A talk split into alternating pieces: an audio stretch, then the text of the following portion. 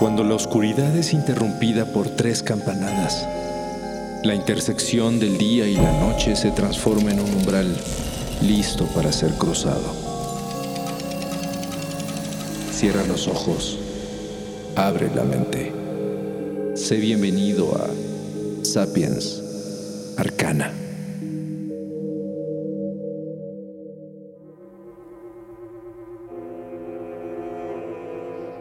Tradiciones del pasado. En cada ciudad del mundo existen historias de fantasmas. Ánimas descarnadas que recorren sus calles por las noches. Aunque se dice que algunas tienen el descaro de hacerlo bajo la luz del día.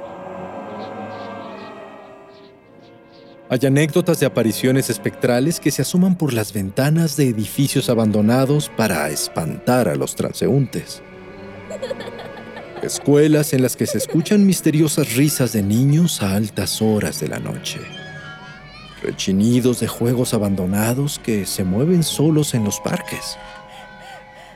O misteriosos sollozos que espantan en esquinas oscuras y vacías.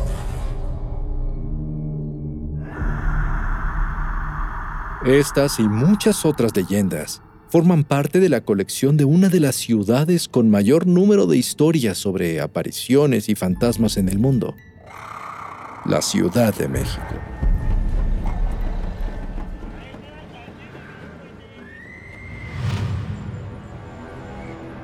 Las experiencias registradas son muchas, pero las que cuenta la gente común son tantas que no habría antología que alcanzara para recopilarlas todas.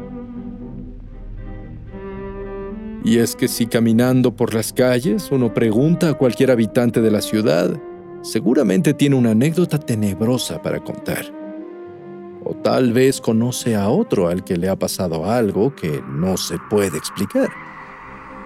Un encuentro con alguna fuerza extraña, un sonido espeluznante o una aparición aterradora. En la zona de Tlatelolco, al norte de la Ciudad de México, por ejemplo, se escuchan numerosas anécdotas paranormales. Tlatelolco toma su nombre debido al pueblo mesoamericano que lo habitaba antes de la conquista española. En su centro yace la emblemática Plaza de las Tres Culturas, y en ella un interesante choque arquitectónico y cultural que representa tres momentos históricos del país.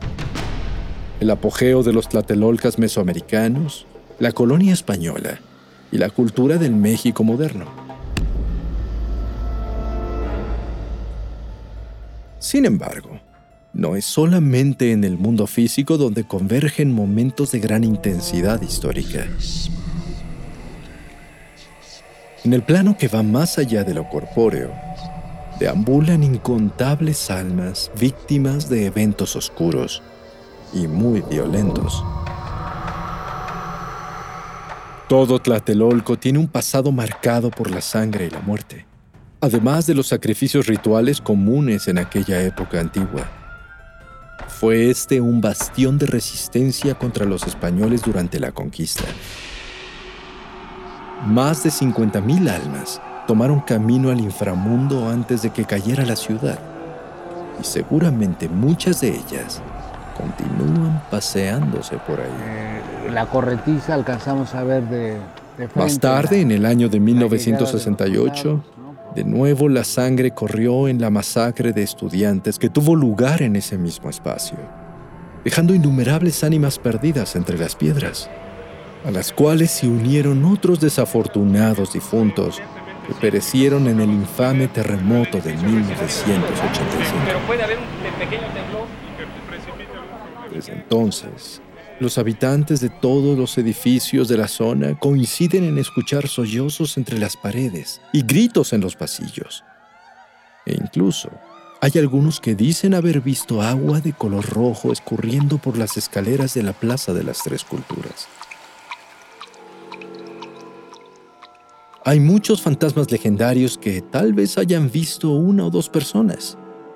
Pero, ¿qué pasa cuando el espectro es percibido por varios testigos al mismo tiempo?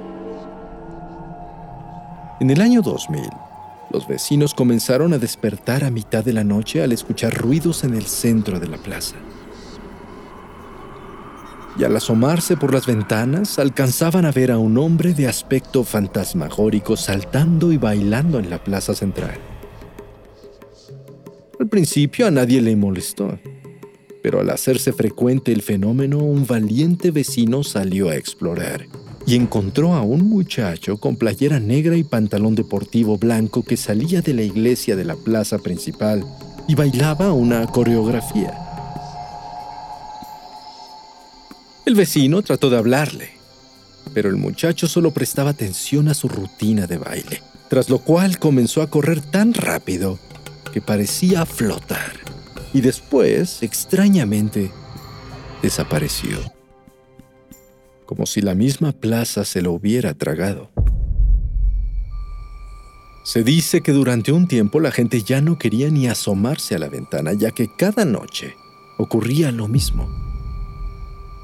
Pero un día, el joven difunto se presentó sorpresivamente en una ofrenda comunal que colocaron los vecinos, dejando atónitos a todos.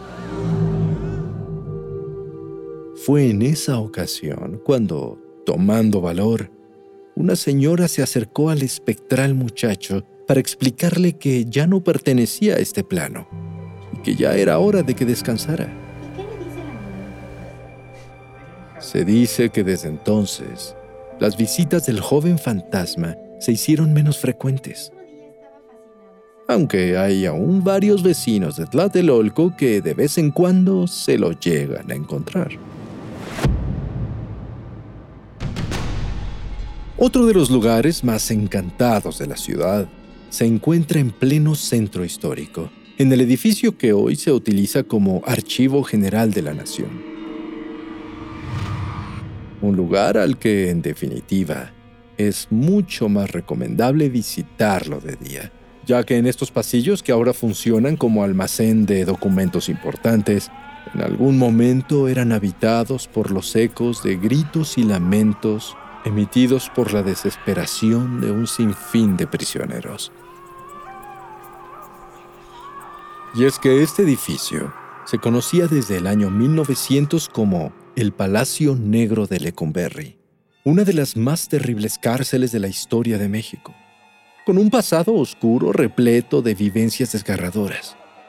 Historias de hombres encarcelados que sufrieron tratos inhumanos detrás de las rejas de este impactante sitio. Se cuenta que eran las 8 de la noche y el archivo ya había cerrado cuando Juan, el guardia en turno, estaba por terminar su recorrido de vigilancia. De esta forma, mientras caminaba, encontró sentado afuera del almacén de servicio a un hombre cabizbajo. Este hombre, que portaba un uniforme gris desgastado, le preguntó al guardia si otra vez no lo habían venido a buscar.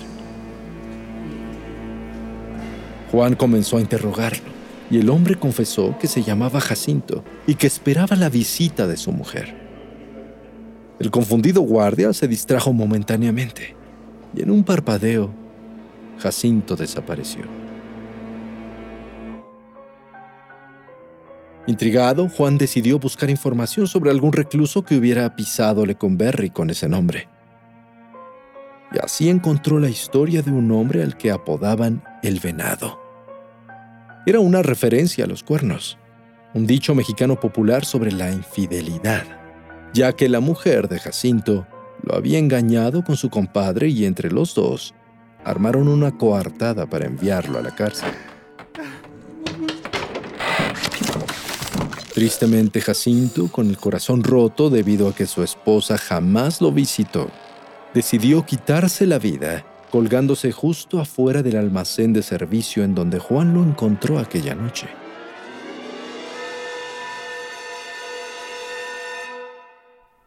Incontables son las historias de trabajadores del edificio que coinciden haber visto a este personaje en los largos y antiguos pasillos del gran archivo el fantasma más famoso de Lecumberri.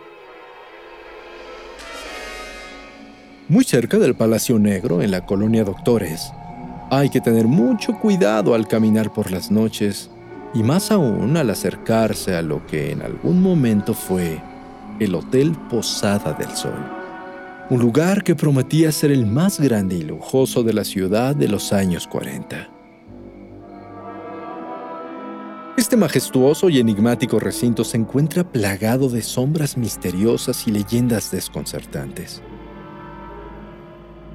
Su construcción quedó frustrada por falta de recursos y estuvo marcada desde un principio por la desgracia, ya que el propio arquitecto encargado de su construcción incurrió en una gran deuda económica que le impidió terminar el hotel, y por ello decidió quitarse la vida dentro de sus inconclusas paredes.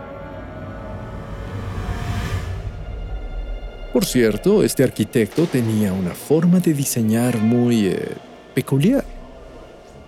El sitio contiene una gran variedad de decoraciones y detalles misteriosos, símbolos masónicos, vírgenes embarazadas, una estrella de cinco picos al centro de la construcción y una serie de túneles subterráneos interconectados entre sí.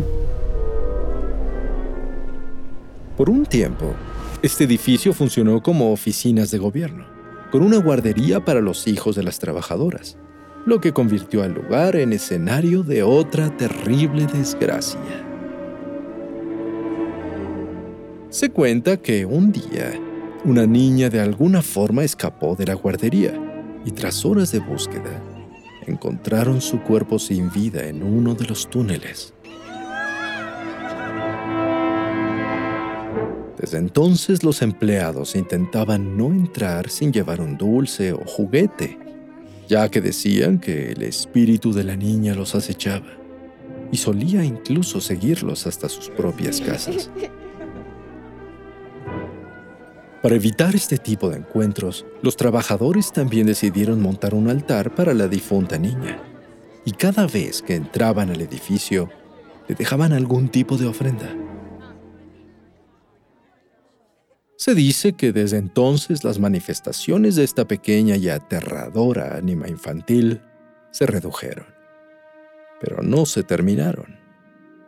Los guardias de seguridad nocturnos aún reportan que alrededor de las 3 de la mañana es muy común escuchar carritos de juguete rodando por el patio, al igual que pequeños pasitos que se acompañan de distantes risitas de niña.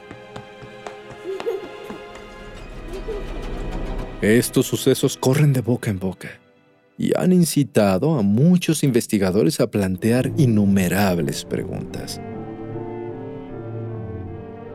Algunos más escépticos explican que son rumores que se extienden como teléfono descompuesto, mientras que otros mantienen la mente abierta y los sentidos atentos. Por otro lado, están los cronistas de la ciudad que se dedican a estudiar y a juntar la mayor cantidad de testimonios que coinciden con estas narrativas, para estudiarlas y, por supuesto, difundirlas. Existan o no, los fantasmas de la ciudad son como ese escalofrío que nos envuelve la piel cada que se mencionan como anécdota y son lo que nos hace caminar cautelosos cada vez que pasamos por algún callejón que se dice embrujado. Aunque últimamente, tal vez en la Ciudad de México vale más tener cuidado de los vivos que de los muertos.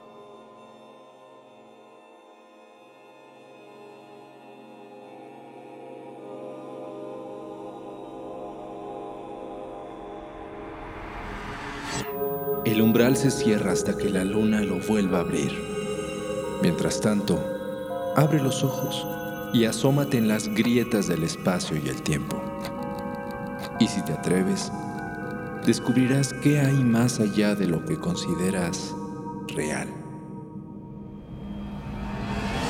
Sapiens Arcana, soñado por Luis Eduardo Castillo, esculpido por Emiliano Quintanar, asistente de escultor Diego Martínez, trazado por Montserrat Iglesias.